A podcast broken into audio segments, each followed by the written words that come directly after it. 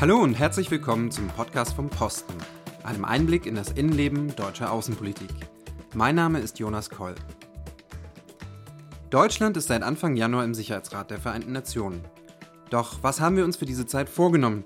Wie wollen wir unser Programm umsetzen und was bedeutet die, unsere Mitgliedschaft für die Arbeit unserer Kolleginnen und Kollegen in New York? Zu diesen Fragen spreche ich jetzt in der siebten Folge unseres Podcasts mit Christoph Heusgen, dem ständigen Vertreter Deutschlands bei den Vereinten Nationen. Ja, einen wunderschönen guten Morgen aus Berlin nach New York. Grüße auch zurück von der vom Hudson River, beziehungsweise wir sind hier näher am East River an die, an die Spree.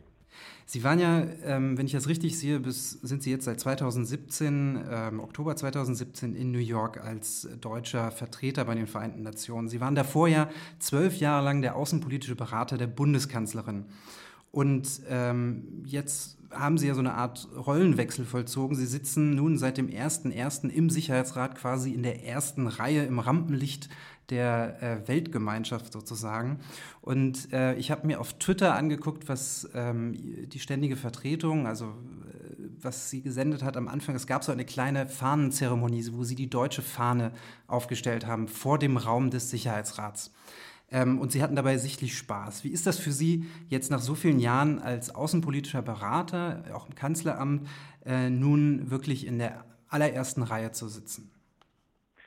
Ja, also dieses in der ersten Reihe zu sitzen ist kein Selbstzweck, sondern man erfüllt im Auswärtigen Amt an den jeweiligen Positionen, an denen man ist oder bei mir vorher im Kanzleramt, muss man die Aufgaben erfüllen, für die man vorgesehen ist. Und ähm, da war es selbstverständlich, dass ich im Kanzleramt natürlich als Berater total im Hintergrund bin und meiner Beratertätigkeit nachgebe, aber nicht dann selbst in der Öffentlichkeit stehe mit Interviews und, äh, und so weiter. Hier ist es was anderes. Das gilt ja nicht nur für mich, sondern es gilt für alle ähm, Botschafter der Bundesrepublik Deutschland. Wenn Sie irgendwo im Ausland auftreten, vertreten Sie unser Land, vertreten Sie Deutschland und dann müssen Sie auch, das gehört zur Arbeitsplatzbeschreibung, dann das gehört natürlich dazu, dass Sie dann Deutschland nach außen vertreten und das auch öffentlich machen, in die Medien gehen, um die Interessen Deutschlands, um das ähm, darzustellen, wofür Deutschland steht. Und das gilt auch für mich. Also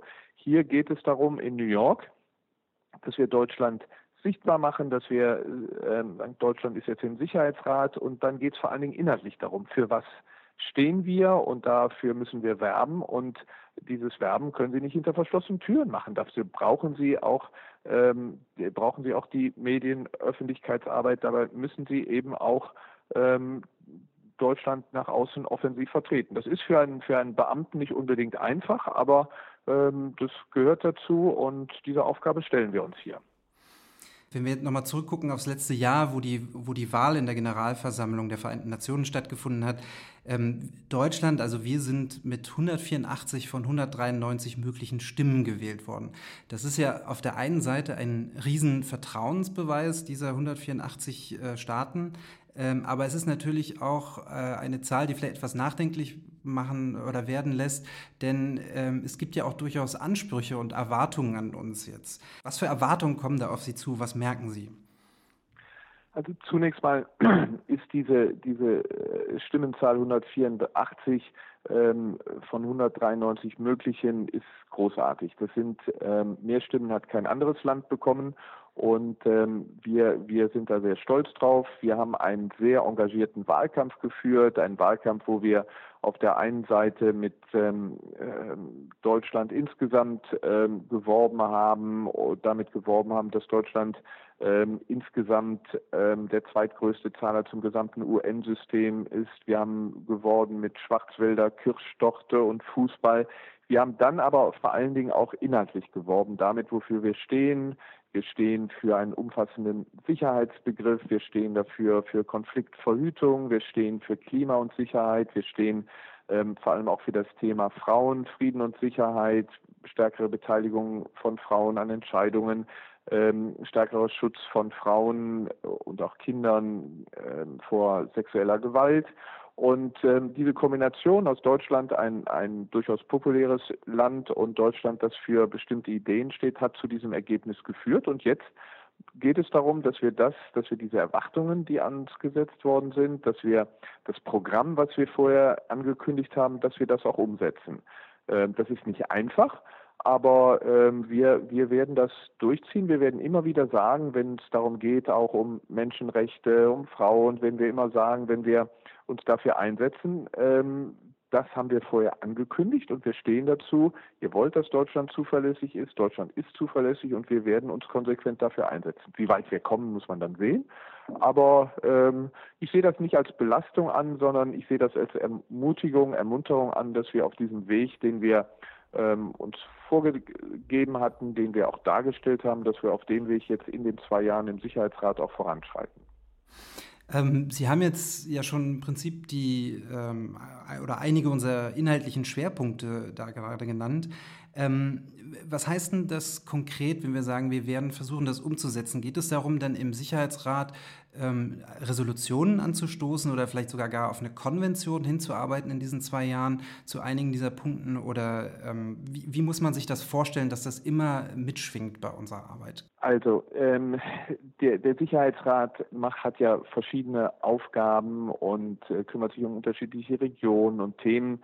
Und was wir versuchen, werden wir in, in zweierlei Richtungen machen. Erstens werden wir bei den Themen, die sowieso auf, dem, auf der Agenda des Sicherheitsrates stehen, werden wir darauf achten, dass ähm, diese Themen behandelt werden, diskutiert werden, dass Entscheidungen getroffen werden unter ähm, Berücksichtigung auch dieser speziellen Themen, für die Deutschland steht. Also ich will Ihnen ganz konkret äh, sagen, wir sind jetzt hier im ähm, Anfang Januar. Gerade ähm, haben Wahlen im Kongo stattgefunden. Und da geht es jetzt darum, wenn im Sicherheitsrat darüber gesprochen wird, dass da auch ähm, der Sicht der Zivilgesellschaft gesehen wird, ähm, also Beteiligung von Zivilgesellschaft an politischen Interessen. Es geht darum, ähm, bei Konflikten, die jetzt auf der Tagesordnung stehen, gerade Jemen ähm, wird jetzt ähm, auch ähm, sehr prominent im Sicherheitsrat besprochen, dass man da besonders auf die humanitäre Situation achtet, dass man die unter ähm, unter Hunger leidende Bevölkerung im Auge behält, guckt, wie können humanitäre, äh, wie können humanitäre ähm, Lieferungen dort ankommen. Und wir werden sehr großen Wert darauf legen, dass da die politischen Gespräche, die geführt werden zum Waffenstillstand, zu einem möglichen Friedensschluss, dass die vorangehen. Also das sind, äh, dass wir bei den Themen, die jetzt auf der Tagesordnung sind, dass wir dort unsere ähm, Prioritäten einbringen. Das andere ist, dass wir selbst ähm, neue Themen auf die Tagesordnung bringen. Und das schaffen wir vor allen Dingen in der Zeit, wenn wir die Präsidentschaft im Sicherheitsrat haben.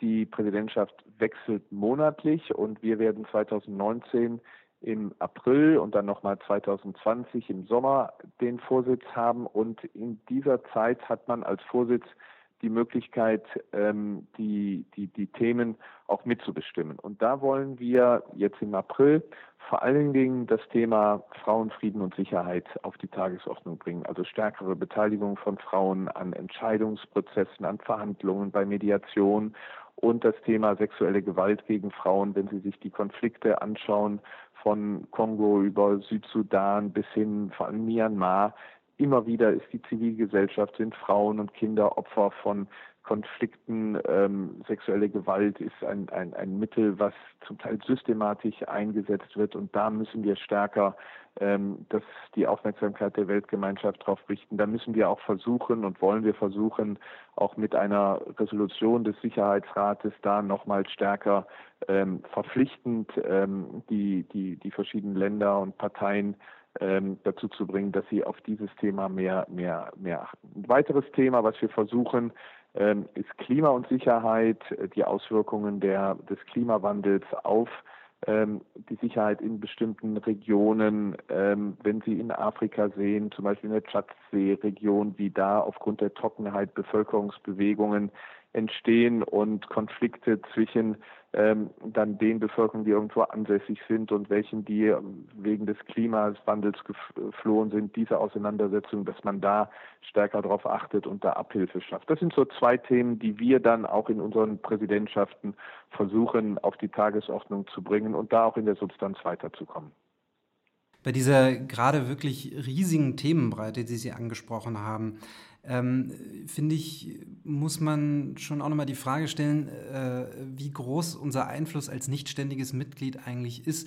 Denn wenn man so ein bisschen die Mediendiskussion manchmal verfolgt, äh, in Deutschland oder auch anderswo, hat man ja so einen Eindruck, es gibt so die, die fünf äh, ständigen Mitglieder und dann gibt es so ein bisschen die gewählten, die zehn anderen. Ähm, ja, wie viel Einfluss haben wir da eigentlich in den nächsten zwei Jahren? Ja, Sie, Sie ähm, haben da absolut recht. Ähm, die fünf permanenten Mitglieder im Sicherheitsrat, die haben einen, einen Vorteil. Die haben einen Vorteil, weil sie natürlich ähm, seit Jahren in dem Prozess sind, weil sie seit, wissen, wie, wie es funktioniert, wie man Entscheidungen ähm, vorschattieren kann.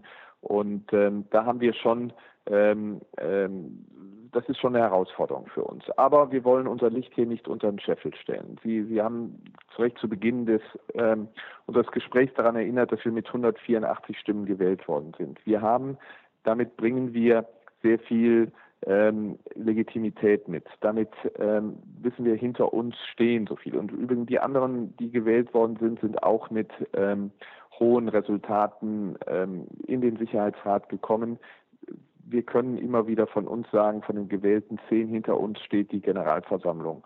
Und das gibt uns auch einen gewissen Einfluss. Wir sind jetzt dazu übergegangen, das ist ein Prozess, den wir auch weiter äh, befördern, dass sich die gewählten zehn auch ein bisschen organisieren, dass sie, weil sie einen strukturellen Nachteil gegenüber den permanenten fünf haben, dass sie sich zusammentun, um dann auch ähm, ähm, von den Verfahren her, ähm, von der ähm, Konstellation im Sicherheitsrat, dass sie da stärker werden, dass sie da mehr Einfluss ausüben. Und wenn sie ein bisschen zusammenhalten, wissen sie, gegen die E10 können auch die permanenten fünf nichts machen. Also da ist etwas in Bewegung. Ähm, da haben auch die, die Staaten, die vor uns im Sicherheitsrat waren, jetzt sind gerade die ähm, Schweden, ähm, und die Niederländer ausgeschieden. Zwei Länder, die das mit sehr viel Engagement auch vorangetrieben haben im Sicherheitsrat, dass also mehr Beachtung auch den Gewählten geschenkt wird. Und die haben dort auch ähm,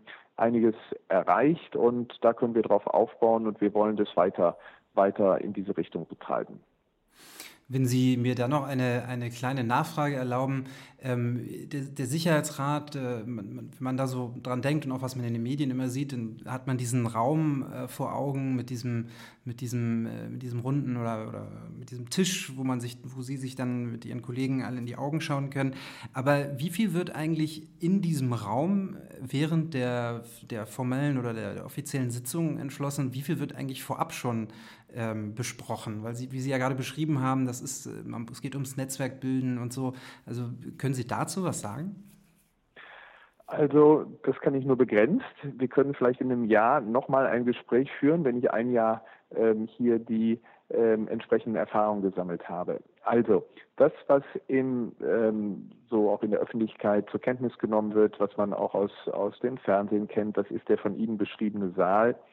Und da mutet das schon manchmal etwas absonderlich an, wenn dann die Staaten um den Tisch herum ähm, ihre, ihre Erklärungen vorlesen zu einem Thema und man das Gefühl hat, da gibt es nicht wirklich, äh, nicht wirklich Verhandlungen. Also das ist aber nur ein Teil. Es ist schon so, dass natürlich diese Sitzungen vorbereitet werden und es gibt neben dem Sicherheitsrat, ähm, auch örtlich neben dem Sicherheitsrat, einen kleinen Saal, ähm, wirklich klein, wo die Delegationen auch dann zu vertraulichen Verhandlungen immer wieder zusammenkommen.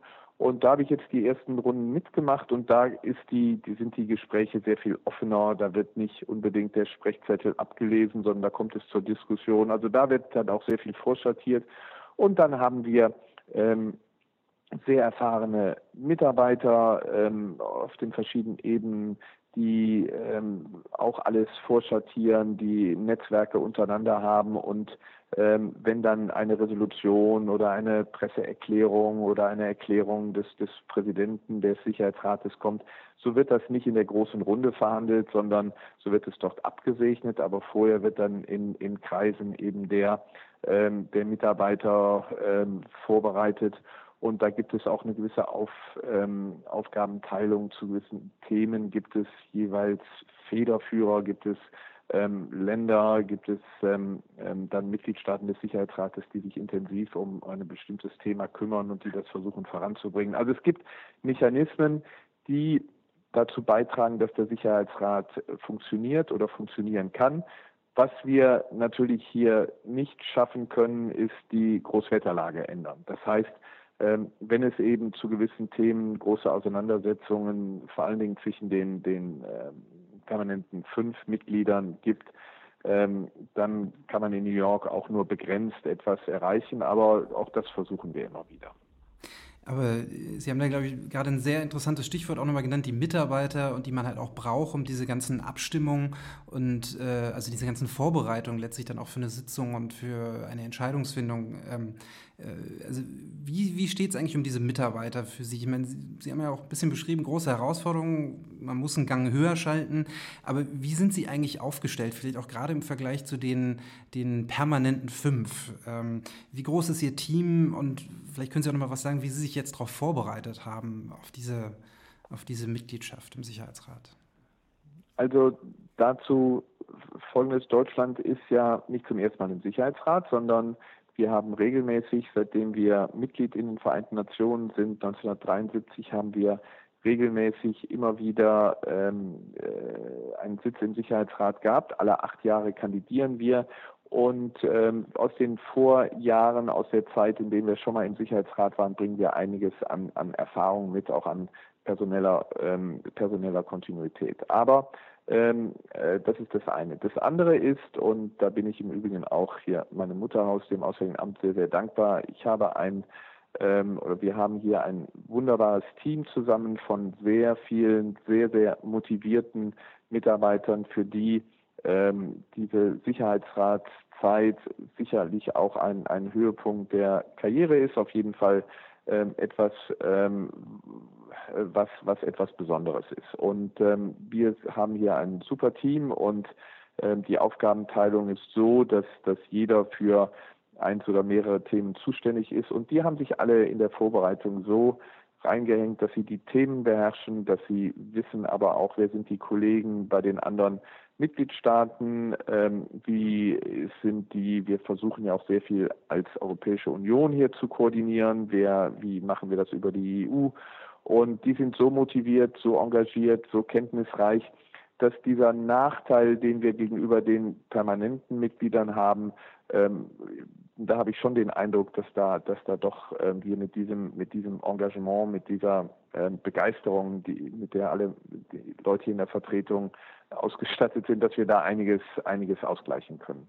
Mhm. Sie haben schon erwähnt, ähm, dass man sich ja nicht nur intern abstimmen muss, äh, sondern dass wir ja auch äh, als erklärtes Ziel haben, diese Zeit der Mitgliedschaft im Sicherheitsrat ähm, auch stärker europäisch zu gestalten. Könnten Sie da vielleicht noch was sagen? Ich meine, die französische, allein die französische Präsidentschaft wird ja, glaube ich, jetzt im März sein. Sie haben ja schon gesagt, dass äh, Sie dann den Sicherheitsrat im April leiten. Das ist ja schon mal eine europäische Dimension. Aber was heißt das konkret? Was, was haben Sie da vor? Also zunächst mal ist natürlich die deutsch-französische Zusammenarbeit immer etwas Besonderes. Das gilt für New York, das gilt natürlich auch für Berlin und Paris, das gilt für ähm, die, die Europäische Union. Also die Zusammenarbeit mit Frankreich ist sehr eng.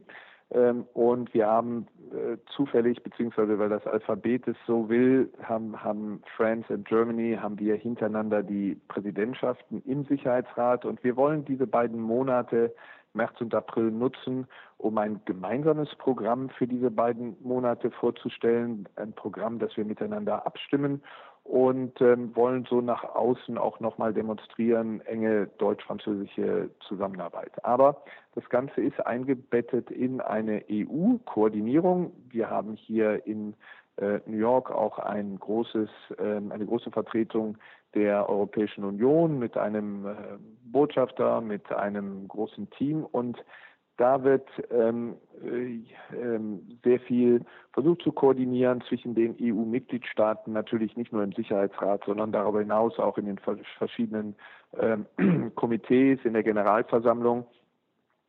Einmal die Woche treffen sich die EU-Botschafter, einmal die Woche treffen sich dann mindestens auch dann ähm, äh, Mitarbeiter ähm, oder wenn es dann um Resolutionen zum Beispiel in der Generalversammlung geht, da wird immer versucht, eine gemeinsame europäische Haltung ähm, einzunehmen. Das ist sehr gut, weil uns das mehr Gewicht verschafft. Im Sicherheitsrat hat die EU ja keinen Sitz und Stimme. Das geht auch gar nicht, weil die ähm, in dem Sicherheitsrat können nur Staaten Mitglieder sein.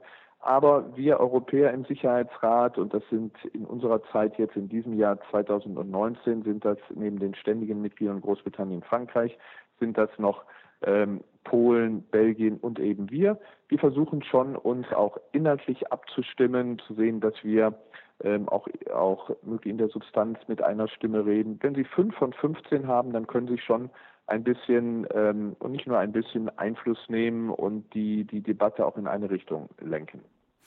Wenn man hier manchmal so in den Medien, äh, sag ich mal, das Weltgeschehen beobachtet, gerade die großen Krisen, hat man das Gefühl, die Ereignisse überschlagen sich manchmal. Und ähm, ich habe da so die Frage, manchmal, wenn Sie jetzt von diesen ganzen Abstimmungen reden und dass man zu gemeinsamen Positionen findet im EU-Rahmen, ist das nicht ein bisschen zu langsam manchmal, um reagieren zu können auf das Weltgeschehen?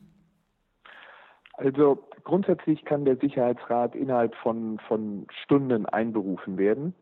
Aber ähm, was hier natürlich auch durch Schnelligkeit äh, nicht ersetzt werden kann, ist der politische Wille zu einer gemeinsamen Lösung.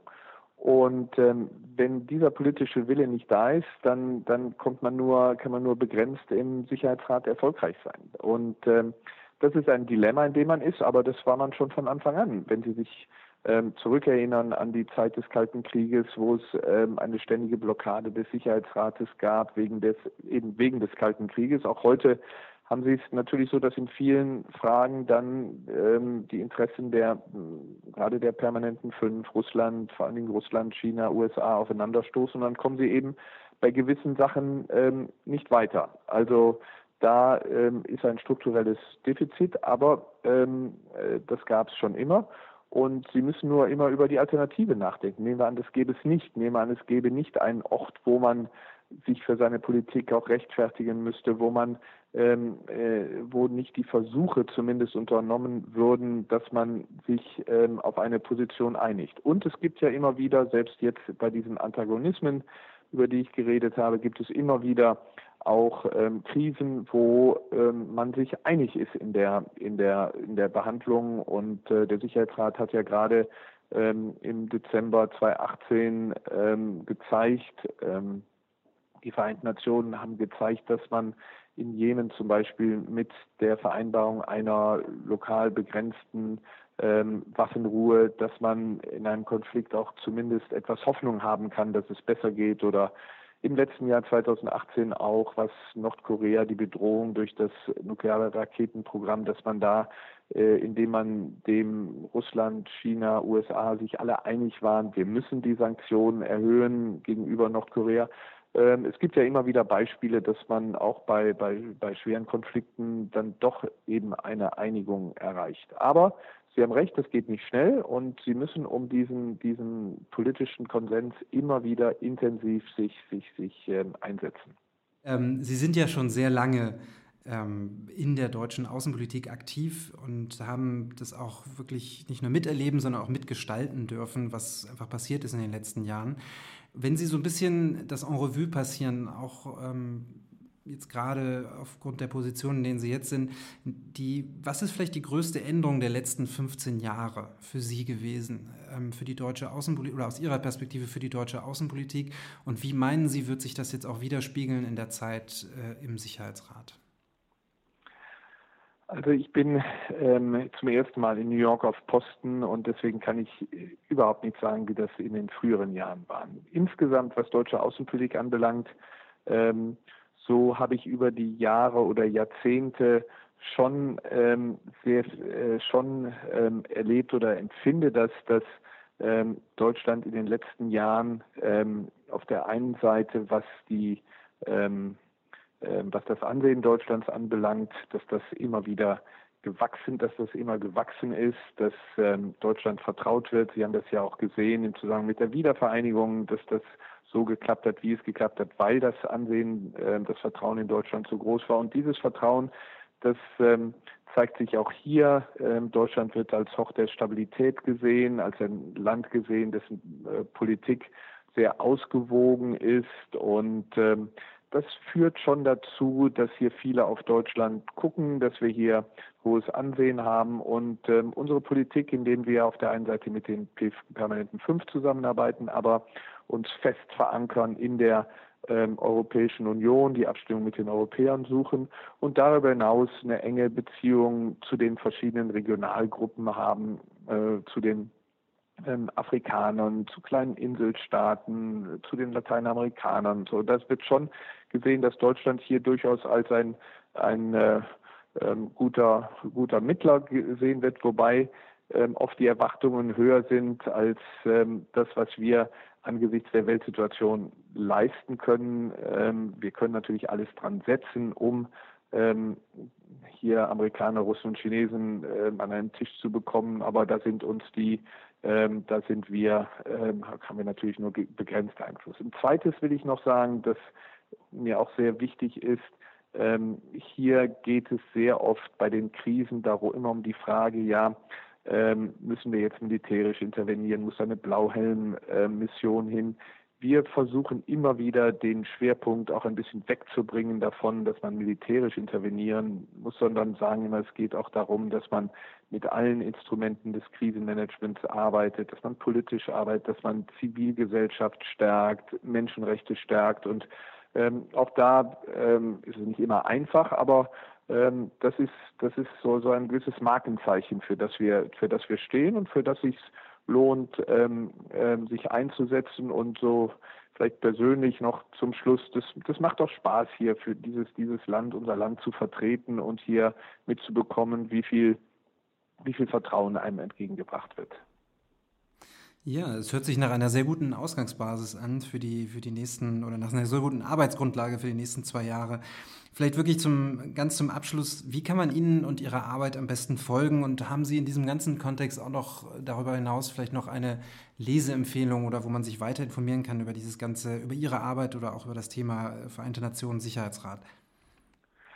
Ja, also es wird natürlich in den Medien regelmäßig auch über die Vereinten Nationen berichtet, aber da wird berichtet vor allen Dingen, wenn wenn es dann ganz kritische Themen gibt oder gerade dann, wenn man wenn wenn Uneinigkeit herrscht. Also ähm, ich empfehle natürlich ähm, in erster Linie, das werden Sie mir nachsehen, unsere ähm, unsere eigene Informationsarbeit hier des ähm, der Botschaft. Wir haben ein Twitter äh, Twitter Account und ähm, auch sehr viele ähm, sehr viele Leute, Follower, die sich das, die das anschauen. Da versuchen wir regelmäßig schon fast auf einer täglichen Basis darauf hinzuweisen, was in der UNO anliegt, ähm, im Sicherheitsrat, aber auch in anderen Gremien, wie unsere Haltung dazu ist. Und ähm, ja, also da, dann ähm, gibt es natürlich auch die Möglichkeiten der UNO, ähm, zu, selbst zu, zu folgen. Der Sprecher der UNO macht jeden Tag eine Pressekonferenz, wo ähm, ähm, über die aktuellen Themen ähm, gesprochen wird. Also wenn man, wenn man, wenn man möchte, kann man hier ähm, den Vereinten Nationen und der Arbeit, die hier gemacht wird, folgen. Ja, lieber Häusken, vielen Dank für Ihre Zeit und vielen Dank für dieses Gespräch. Ja, vielen Dank, vielen Dank meinerseits und vielen Dank für das Interesse, das Sie an unserer Arbeit haben. Und wir hatten ja zwischendurch mal spontan überlegt, vielleicht machen wir das in einem Jahr nochmal. Das war die siebte Folge vom Podcast vom Posten des Auswärtigen Amts mit Christoph Heusgen, dem ständigen Vertreter Deutschlands bei den Vereinten Nationen in New York. Für alle, die noch weiterlesen möchten, auf unserer Webseite www.diplo.de-podcast haben wir noch mehr Informationen verlinkt. Wir würden uns über Kommentare und Feedback auf unseren Kanälen und per E-Mail an podcast.diplo.de freuen. Bis zum nächsten Mal.